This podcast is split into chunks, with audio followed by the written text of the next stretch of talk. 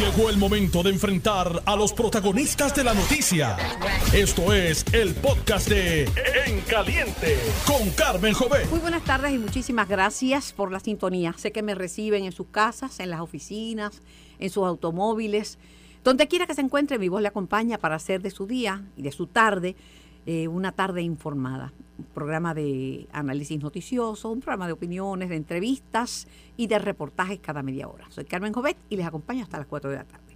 Decía Luis, le voy a pegar un bellón a Luis, porque no se me puede salvar Luis Dávila Colón. Todos cogen bellones míos. Además que después de 45 años de amistad, yo creo que puedo pegarle un bellón. Pues, y aunque tuviera seis meses de amistad, se lo pegaba también. Luis, el programa bueno de hoy es el mío. Porque tengo a una persona que vivió exactamente lo que está viviendo Tatito Hernández. Para tú tener razón.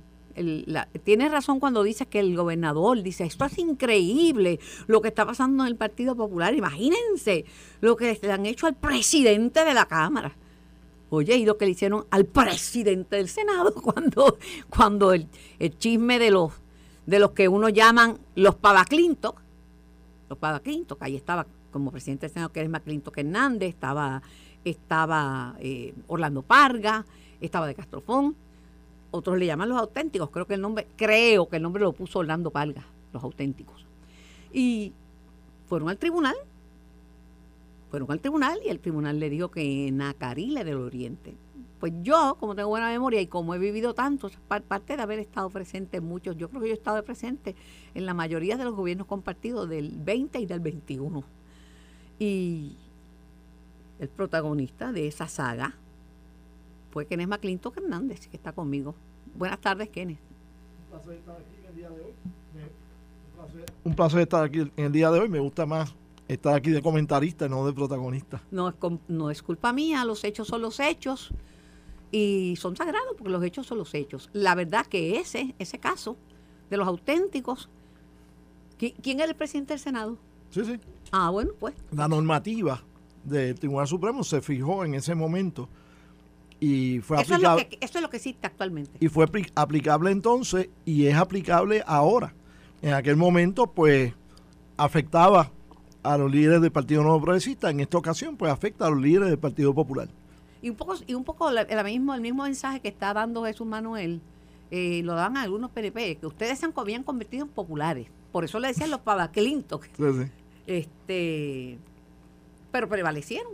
El pleito, ah, pero nunca, lo que yo no recuerdo ni creo, es que te amenazaron con quitarte, sacarte del partido, sacarte de... Sí, me, me, me declararon... Non grato. Non grato, y de hecho no fue el presidente del partido, fue la Asamblea General que ellos convocaron eh, fue la que lo hizo. O sea que si en aquel momento dicen que ni la Asamblea General puede tomar una, una acción contra un afiliado por haber ejercido los deberes constitucionales de su cargo, pues ahora que no es la Asamblea General del Partido Popular, pero meramente el presidente del Partido Popular, eh, y la Junta de Gobierno y 25 miembros de la Junta de Gobierno. ¿Mm? y 25 miembros de la Junta de Gobierno. Sí, pero no es lo mismo que la Asamblea no General. No es lo mismo, no es lo mismo. este, y, y, en esta ocasión, pues es amonestando y, y castigando a más de la mitad de los miembros del Partido Popular en el Senado, o sea, 14 de 25 entre los 14 están dos de los más antiguos con siete términos. Sí, o sea, Lidia, Lidia Méndez, y Connie Varela. Y Connie Varela, Vicepresidente de ese cuerpo. Sí, sí, sí. No, no, y está todo, eh, todo el liderato menos Jesús Manuel, que es el presidente de la Comisión de Gobierno. Pero todos los demás está, caen en la redada. Este, y, y por un lado, pues tiene a, al expresidente del partido y presidente del Senado, José Luis Dalmao, pidiendo diálogo. Y entonces ayer sale esa ráfaga de garnata que lanza virtuales, Jesús Manuel. Virtuales porque no está aquí. Las virtuales duelen, no, duelen, pero no son tan fuertes como las que se dan en persona. Seguro, ciertamente. para hacer eso, pienso yo que uno debe estar presente. Y creo que aquí por lo que ha pasado también es que ha prevalecido la emoción y no la razón.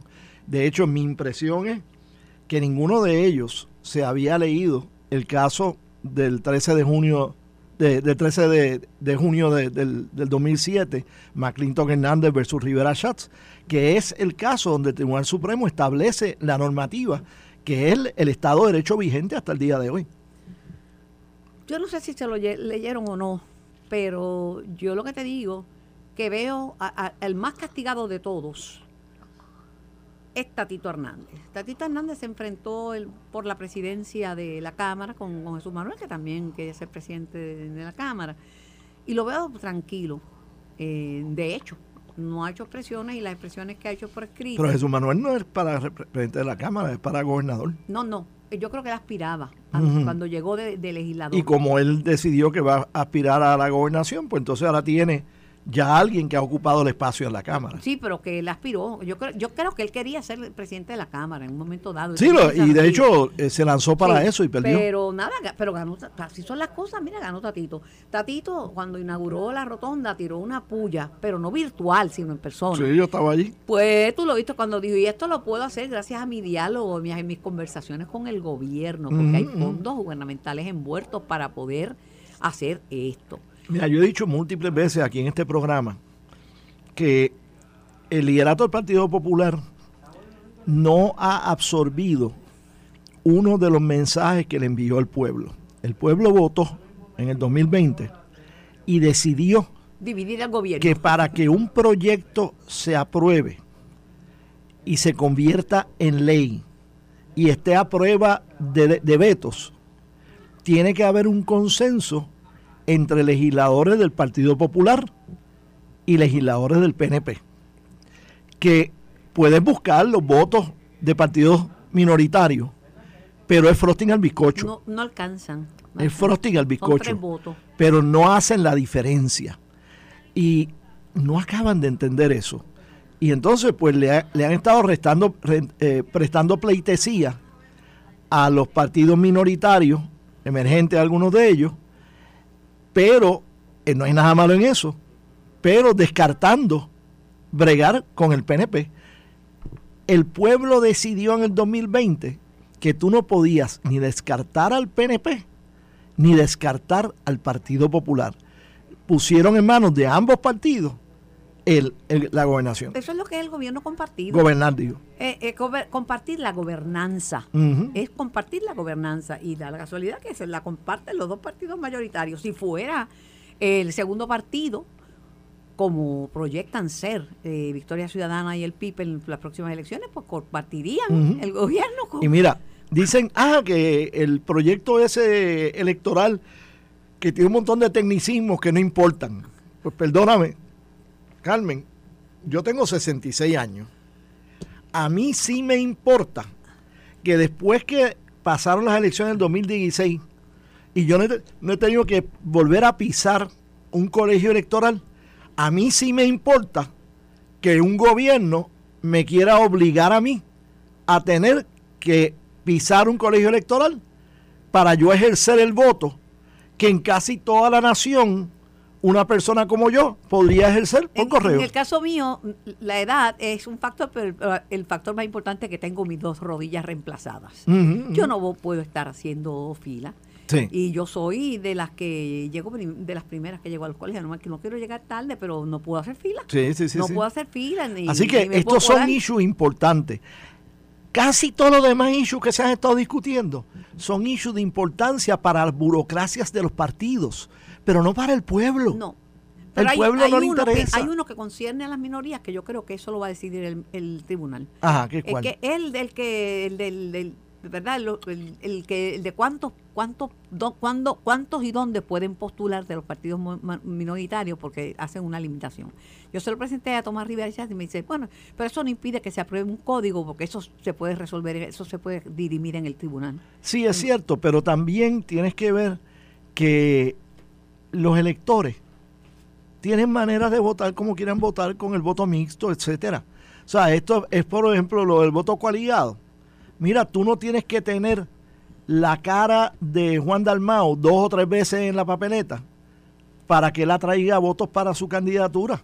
Una vez que él aparezca y el que quiera votar por él, vota por él. Mira, la imagen más fuerte es verlos juntos. En muchas conferencias de prensa y en muchas presentaciones aparece Juan Dalmau junto a Manuel Natal.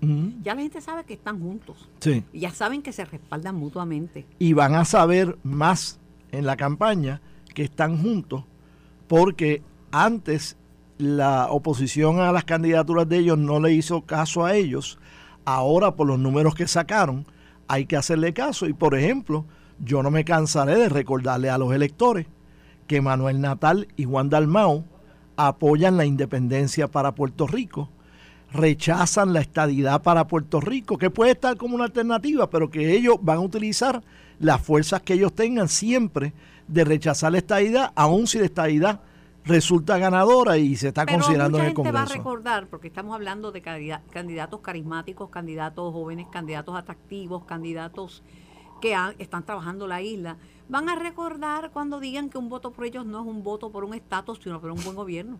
Y hay gente que se cree eso y nos tocará a nosotros decir que ningún estado es admitido a la Unión si tiene un gobernador que está cabildeando en contra de la estadidad para, para ese, al territorio. Al pleito de los llamados auténticos, eh, ¿cómo tú te sentías al pasar por una situación similar a la que está pasando Tatito Hernández, que de momento le están diciendo te vamos a, despojar de todo hasta el 2024? O sea, pues mira, te eliminamos de la faz de, de este partido. 15 años más tarde, te tengo que admitir que una de las cosas que más me, hacía sentir era en el plano personal. En el plano personal, porque yo era PNP de toda la vida. Tommy Rivera Schatz era mi amigo desde que él empezó en el servicio público, mucho antes de que fuera legislador. Mantuvimos la amistad durante los años en que estuvimos peleando política y públicamente. Y después de, de, todos esos incidentes hemos seguido siendo los, muy buenos amigos. Y, obviamente yo sentía incomodidad de que tenía gente que no tan solo eran aliados políticos, sino que eran amigos personales, que estábamos en distintos bandos por, unas razones particulares en ese momento. es distinto, porque yo no creo que Tatito y Jesús Manuel han sido muy amigos nunca. No, es posible, no, porque Jesús Manuel no lleva tanto tiempo en esto y eso. No, porque han tenido su roncha. Ah, bueno. Y porque, porque pues, tú crees en la estadidad federada y tomas también. Y, pero dentro del Partido Popular hay diferentes maneras de mirar el estatus. Sí, sí.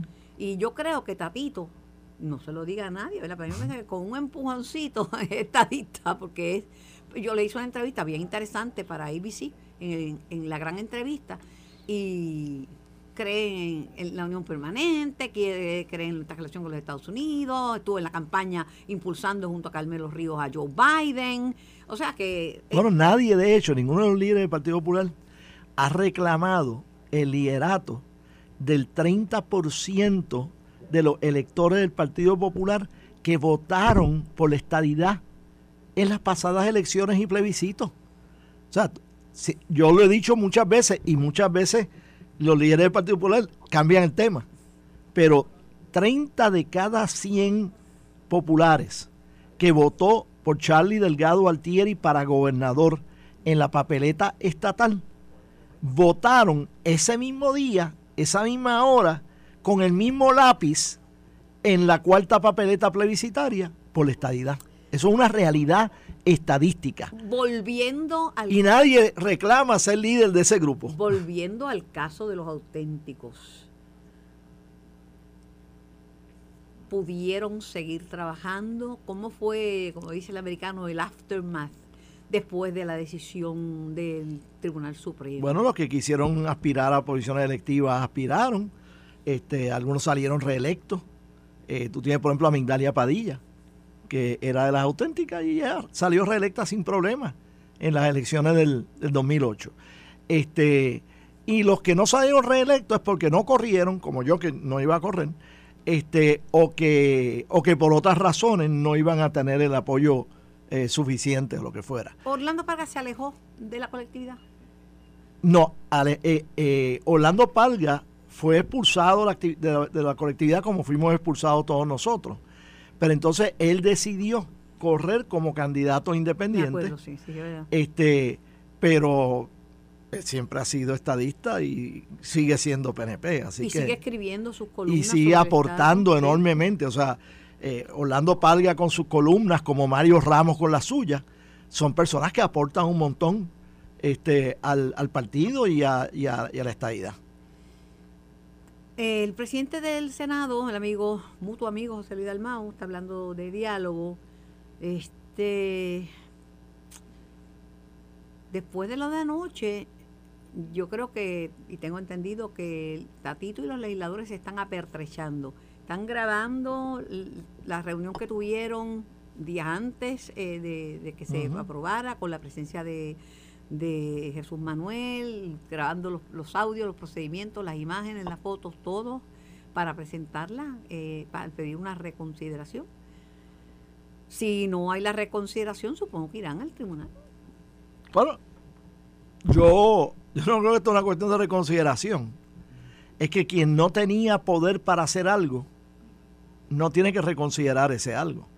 Si piden reconsideración es por razones partidistas y, políticas, para este y lo otro. Para explicar su caso. Pero, o sea, aquí tienen que tener claro todo el mundo que a base de la normativa que estableció el Tribunal Supremo en, en 2007, de la misma manera que en aquel momento limitaron el poder del liderato del PNP de la época, pues esa misma normativa requiere que se limite el, poder de los líderes del momento ahora en el Partido Popular. O sea, ellos no pueden amonestar a los representantes por los representantes haber hecho lo que el pueblo los eligió hacer y la constitución les pide o le exige que hagan. En, las democracias el voto es sagrado.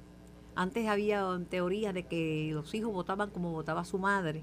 Ah, si la madre es popular, ella va a votar popular. Si la madre es PNP o independentista. No necesariamente. La mamá de Hernández Colón era independentista. Y el, más popular que ese no venía. Eh. Eh, pero el voto es sagrado. Puede haber ortopedia legislativa, que es cuando vienen, tuercen brazos, viran muñecas y, y rompen rodillas para persuadir amistosamente, pero cuando hay una amenaza antes, si votas esto, pues Jesús Santa, entre otros legisladores me dieron, a, mí me llamaron para amenazarme. Yo le dije que yo trabajaba con mi conciencia. Ya es muy difícil porque persuadir requiere liderato y gente que vaya y visite. en el caso de Santa, él es de las pocas personas que yo conozco y yo no, yo no voto por él ni nada, tú sabes, pero es una de las pocas personas que su apellido lo describe. Sí, sí, el apellido le queda bien. y el primer nombre también. También. Fíjate, no había pensado en esa. Y, pero tiene carácter, tiene mucho carácter. Lo que pasa que una persona de principio. De principio, pero no es confrontacional, pero no. Ahora, que la gran pregunta, y tengo que ir a la pausa, antes dame, mente maestra, un segundito para que me, me diga quién es la gran pregunta. ¿Y qué hará el Senado? ¿Qué hará José Luis Dalmado con el proyecto en el Senado? Te estás preguntando al presidente del Senado equivocado. Hay uno que está en funciones ahora. Y yo no estoy. Ya, yo le pregunté y me dijo, yo creo en el diálogo, pero lo que yo me pregunta es, ¿qué vas a hacer con el proyecto? Pues eh, básicamente van a tener que decidir entre, entre defender sus valores o defender sus intereses. Ok, voy a la pausa. Yo saco contestaciones, aunque sea el presidente equivocado.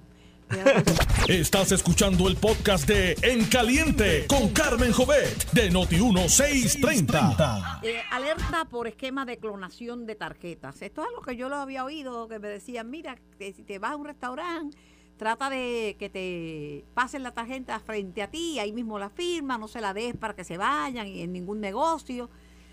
Pero los arrestos realizados ayer han puesto a la gente muy consciente y a las autoridades también de que hay que estar precavido al retirar eh, dinero de los cajeros automáticos y a la hora de realizar pagos. Tengo a, a Soime Álvarez Julio de la Asociación de Banca. Saludos, Soime.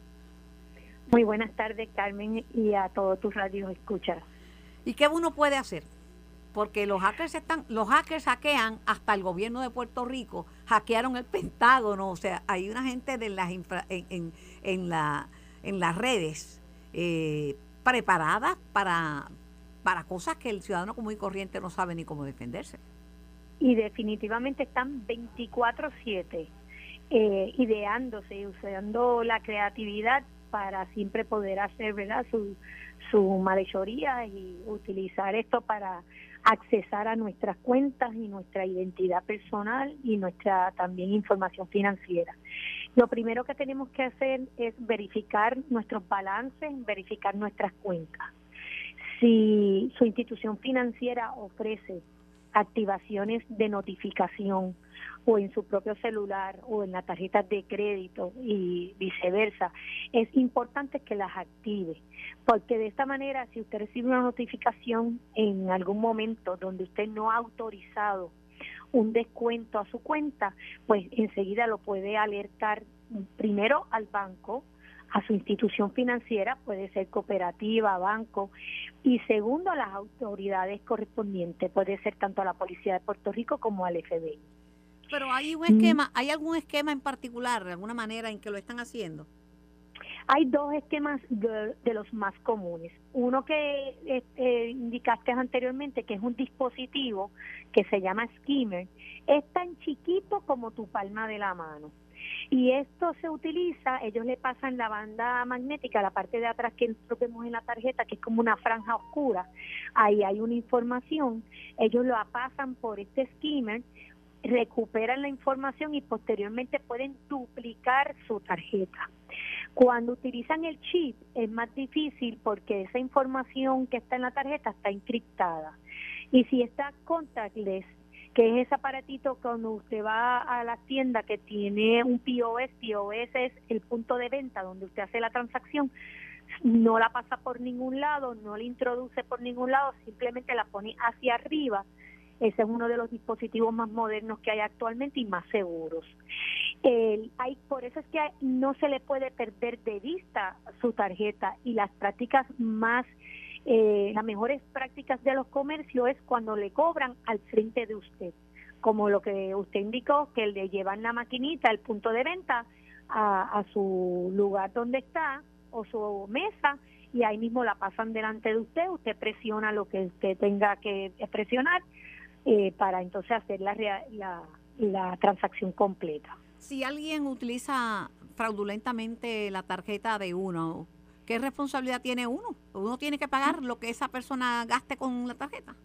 Lo primero que usted tiene que hacer cuando usted verifique que hay una, un, un balance o una transacción que usted no autorizó es notificar a su institución financiera y enseguida se va a comenzar una investigación.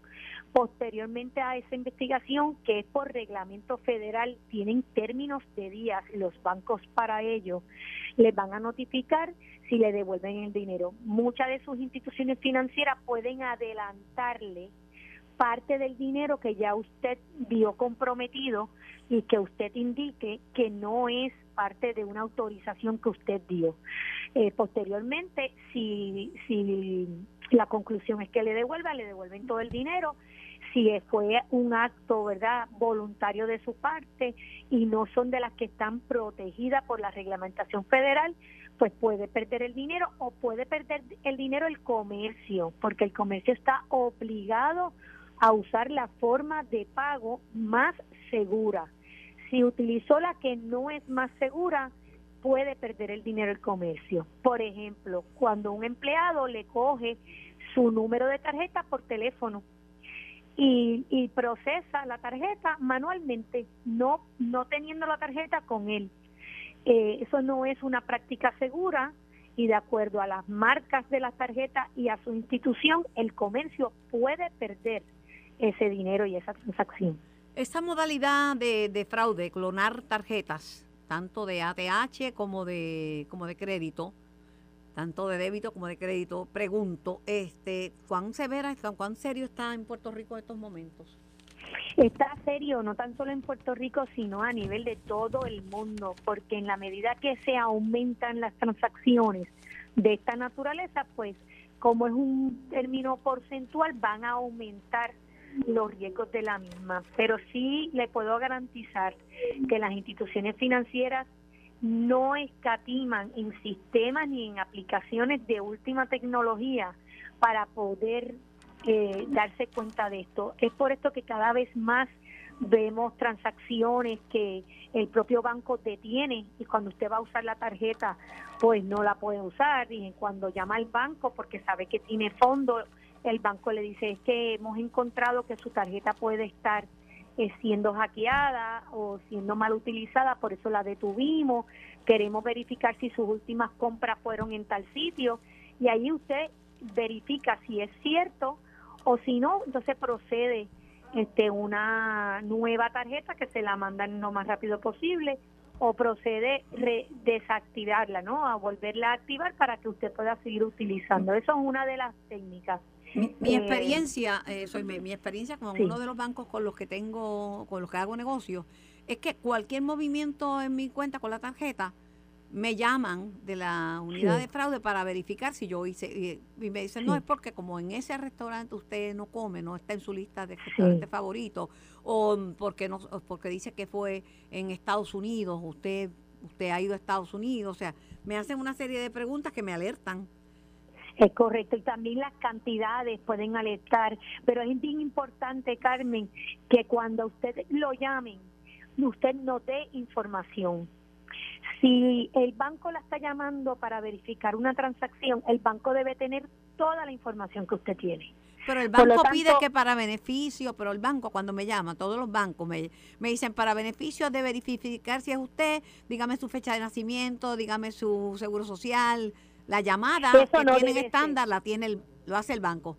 E, eso eso no debe ser, usted no debe dar esa información. Eh, usted cuando genera la llamada que usted es la que genera la llamada al número que usted conoce, no puede apretar un redial, ¿no?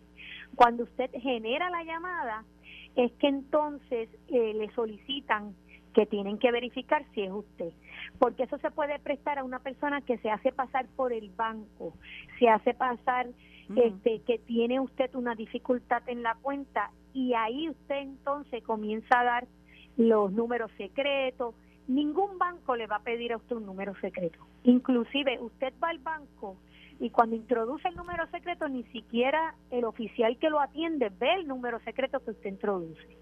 O sea que son datos que son bien bien reservados. Si usted tiene dudas, que no no se siente confiado, lo mejor es enganchar y usted misma generar la llamada al teléfono que está detrás de su tarjeta o ir a la sucursal que usted siempre visita y recibir entonces el servicio adecuado sin riesgo de fraude. Muchísimas gracias, Oime, por la información y alerta a todo el mundo. Todos los días se tira uno y gracias a usted, todos los días se tira uno a la calle, ¿verdad?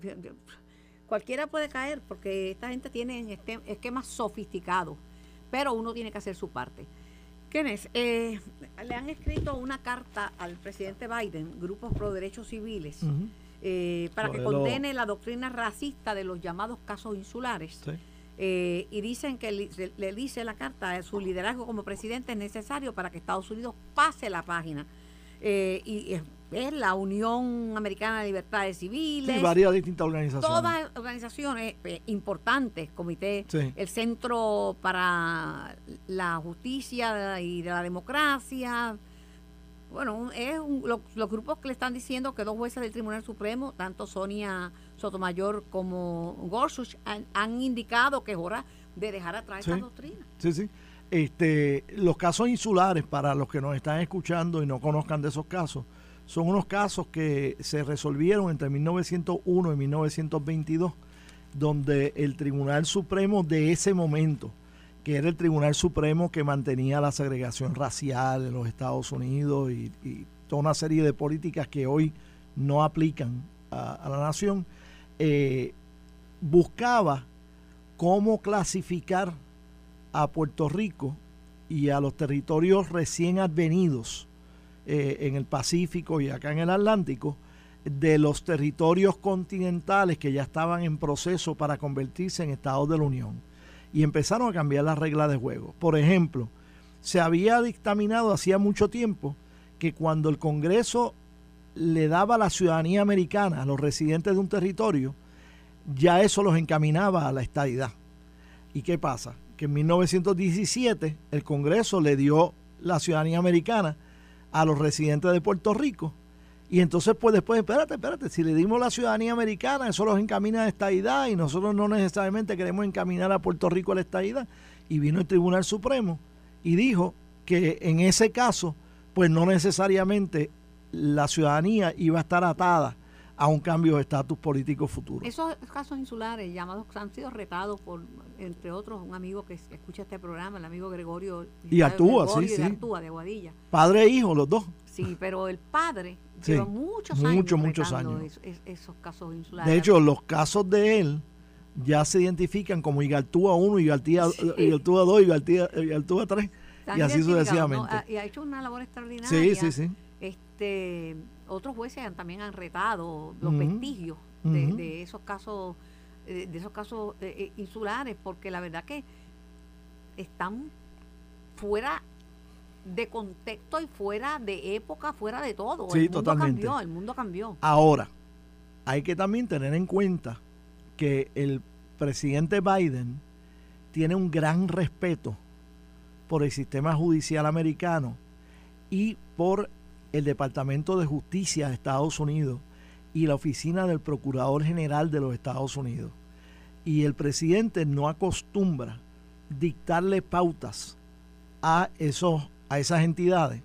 Así que yo Pero creo que... aunque no le dicte pautas, sí se puede expresar porque Sí, definitivamente. el discrimen es discrimen. Definitivamente. Y la democracia no se puede basar Y en creo que hay que asegurarse que esas cartas también estén dirigidas al, al Attorney General y al Solicitor General, que son los que establecen la pauta de cómo llevan los casos eh, en apelación eh, al Tribunal Supremo de Estados Unidos, etcétera. Así que, juez- pero juez- creo que es un, un paso en la dirección correcta el, que se revoquen. Que en paz descanse, el juez Gustavo Gelpi, otros jueces han, han levantado sus voces Sí, sí, ante, sí, ante ante leyes que Y son ahora el juez El Pi está en Boston, ya no es un juez de distrito federal en Puerto Rico, donde adelantó la causa de eliminar los casos insulares, Como estuvo en Boston, Torruella. como estuvo en Boston Torrella.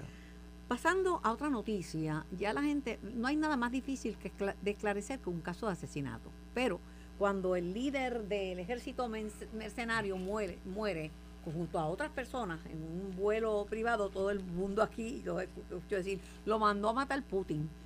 Yo creo que uno no... no Pero es puede- culpa del mismo, No es culpa del mismo, es pero culpa del mismo. Si yo fuera él, yo no me montaba en un avión, un helicóptero, me iba en tren. bueno, también en un... Sí, no pero no no obviamente, lo mismo aparentemente ha pasado lo que todo el mundo dijo que iba a pasar, que Putin se iba a desquitar de la persona que encabezó Sí, pero- y dirigió. Sí, pero no, no hay evidencia para llevar a un foro internacional a La Haya a Putin por asesinato por esto. Todavía no. No, bueno, no tiene no pruebas, no tiene ninguna. Ah, De hecho, su nombre aparece en la lista de pasajeros, pero no se sabe si se montó tampoco. Por eso, Es eso. lo que, eso es lo que están diciendo. Hay que esperar que aparezca la prueba de DNA no se puede de los restos del, del, del, accidente, del accidente supuestamente para saber que definitivamente él falleció. Porque es capaz de aparecer dentro de tres semanas en un video, en un sitio, este, y que no haya sido él nada, y que le haya Por hecho una por trampa eso o algo uno así. no puede lanzar. Sí, no sabe, sí, sí. Pero probablemente él falleció, y si él falleció, probablemente fue porque Putin quería que él falleciera. Tú sabes que Pero eso, mucho- es una, eso es una inferencia, ¿no? Porque Mucha- no, podemos decir que lo mandó a matar. muchos adversarios de Putin eh, han caído de, de altos pisos de edificios, inclusive en Washington D.C. Este, han sido envenenados, este, y ha habido otras, algunos han sido cercenados, Sí. este, en Por pedazos. el propio Putin. Ah, Por Putin. Eh, la, la sangre no está en sus manos, pero si, si hubiera libertad para investigar plenamente allá, probablemente encontrarían que él fue el, el autor intelectual de muchos Bueno, de esos asesinatos. Pero en los crímenes no, no es tanto lo que es probable, ¿verdad? Es lo que se puede probar Bueno, en un tribunal. en un tribunal. Pero aquí estamos en Carmen Pero, Jovet. exacto. Yo no sé, yo no, yo no me atrevo a acusar de asesinato a nadie si no me conta, ¿verdad? No sé. Es tan poquito lo que sabemos de la geopolítica y de lo que está pasando allí. Lo que sabemos es que la guerra iba a ser cortita y la han prolongado demasiado y tiene un costo, costo Sí. grande para la humanidad principalmente, Todo el tiene mundo, un eh. costo grande para Estados Unidos Y para y- los mismos y- puertorriqueños. y para los puertorriqueños y la paz, este, y lo que queda de Ucrania y lo que va a quedar de Ucrania, porque no es lo mismo la guerra de Vietnam que fue librada en Vietnam, no fue en terreno ujú. suelo americano, que, que, que al igual esta guerra que es en Ucrania, está devastada Sí. y no hay voces tratando de, de buscar eh, voces No es diplomáticas. que en Puerto Rico, los que pagan por gasolina, yo pago de vez en cuando, porque tengo pero un poquito, carro híbrido. Pero poquito. eh, pero poquito. están pagando más por la gasolina por culpa de Putin. O sea, Pero este, dicho sea de paso, y por culpa de Zelensky, y por culpa de Biden y los que están en la guerra, porque la guerra es de todo, y por culpa de la, de la OPEP que limitó la producción. Es una, una situación crítica para sí, Puerto pero si no hubiera una guerra en Ucrania, hay un montón de cosas que no estarían pasando. Ah, claro, pero si no hubiera una guerra, los, los países productores de petróleo deciden detener la producción. By the way, ya una cadena de fast food en Puerto Rico anunció ayer que van a instalar eh, en cinco, en cinco de sus sucursales. Y el centro médico anunció que ya comenzó el proyecto de las placas la solares para hacerlo La microred. una microred y Sí. hacerlo independiente. Pero hay otros hospitales que están pidiendo subsidio y no hay ambiente porque le deben demasiado dinero al gobierno de Puerto Rico para pedir un subsidio alto del 11%. Mira, llegó Luis Vega Ramos, le damos la más cordial bienvenida. Desde anoche no lo veo. Yo- desde anoche no lo ve y yo le dije, está a la, estate temprano 2.45, pero como no hace caso, es popular, son indisciplinados. Por eso, Sí, es que, por eso es que Jesús Manuel ha tenido que poner disciplina en ese Sí, partido. sí, sí, sí. Te tengo que Hola. admitir que estoy aquí un poquito tarde porque la única persona, una de las únicas dos personas que tiene poder de veto sobre tú, sobre ti, me tenía en una gestión. Es tu hija, Bueno, eh, la otra, la esposa. no, mami. Ah, no, esa tiene Mami. poder de veto. Esa, chacho. Oye, tienes tres, tienes Tres, cuatro. tres, sí, tienes la nena, tu esposa, tu mamá y yo. Exacto. Luis, este. Hace un sólido cuarto. No, espérate ahí un momentito. Tú eres el- Rápido, porque tú- tengo- Sí, pero tú pero agua, yo sé, pero tienes que re- tienes que darle la fórmula a los populares. Kenneth pasó por esto. Kenneth fue protagonista de ese pleito de los llamados auténticos y hay jurisprudencia de si lo amenazaron y también que le- y prevaleció. No pudieron expulsarlo de- del, del partido, ni a él, ni a, ni a Orlando Parga, ni a, ni a Mitalia Padilla, ni a los otros que eran de los auténticos. O sea que eso yo espero que lo sepan los populares, en el caso de Tatito Hernández y los Bueno, otros. es, que, es que al final del camino esto es un problema político de una diferencia de cómo atender un asunto, ¿verdad? Entre el presidente del Partido Popular y los miembros de la Junta de Gobierno que votaron a favor de una manera de manejar el asunto de las enmiendas a la ley electoral y un grupo de eh, representantes de la Cámara eh, dirigidos por el presidente de la Cámara que tenían este una eh, visión de Pero cómo Luis, tú eres esto. abogado, lo que te estoy diciendo es que hay jurisprudencia. Ah, no, hay Eh, jurisprudencia, y sí, sí. yo- Hay jurisprudencia. o sea, eh, la posibilidad de sancionar a un funcionario electo, particularmente un legislador cuyas eh, facultades provienen de la propia constitución, por un voto en el hemiciclo, eh, está extremadamente limitada y es en casos de excepción. Particularmente tienen que ser de asuntos programáticos, tienen que ser de asuntos medulares y es bien difícil. Vamos a recordarle, este, Kenneth, antes de ir a la pausa, lo que dijo eso. el Supremo en el caso de los auténticos. Sí, básicamente en el caso de McClinton Hernández versus Rivera Schatz, 2007, lo que dijo es que el poder de los partidos es limitado, no es absoluto, y que no pueden sancionar a un afiliado del partido por ejercer derechos que la Constitución les da. En aquel momento era otra cosa, pero en este, en este momento ahora es legislar. Y legislar incluye dialogar, incluye buscar consenso, incluye eh, enmendar proyectos, incluye votar por medida. Este, y el peso de la prueba no está sobre el afiliado, está sobre el partido. Segundo, también dice que el partido tiene que darle debido proceso a, a esos afiliados. Pero no es debido proceso después para apelar. Es debido proceso para que se investigue los hechos que van a dar margen a una supuesta a un supuesto regaño. Y eso no ha ocurrido en el Partido En el caso de. Tatito no es un regaño, está fuera de todos los organismos del partido hasta el 2024. Sí, bueno, sí, pero a la misma vez el reglamento del Partido Popular, y, y uno tiene que decir los datos, ¿verdad? Le da unas facultades este, inmediatas, eh, temporeras al presidente para tomar las acciones Y que eso él está por encima de la normativa No, no, del no Supremo. está por No, no encima, porque por, por, por eso es que yo creo que el presidente toma una sanción por un tiempo limitado. No, no es No, limitado. hasta el es 2024. todo el cuatrenio. Bueno, Lo no, hasta, re- hasta el 31 de diciembre. ¿eh? Para un, Del para un 2024. legislador en su función legislativa, 31 de diciembre del 2024 es, es eterno. Está bien, pero eso le permite a ese legislador No, pero no es, no es Apelar. No es apelar. El debido proceso no es a apelar. El debido proceso es que antes de que te imponga un castigo, tú tienes, y tú lo sabes, Luis. Créeme que yo lo sé. Tiene que haber, tiene que haber una acusación, una acusación y tiene que haber una, una querella, por lo menos, a nivel del partido. Y entonces quien somete la querella tiene el peso de la prueba. Así es. Y aquí pues no ha habido eso.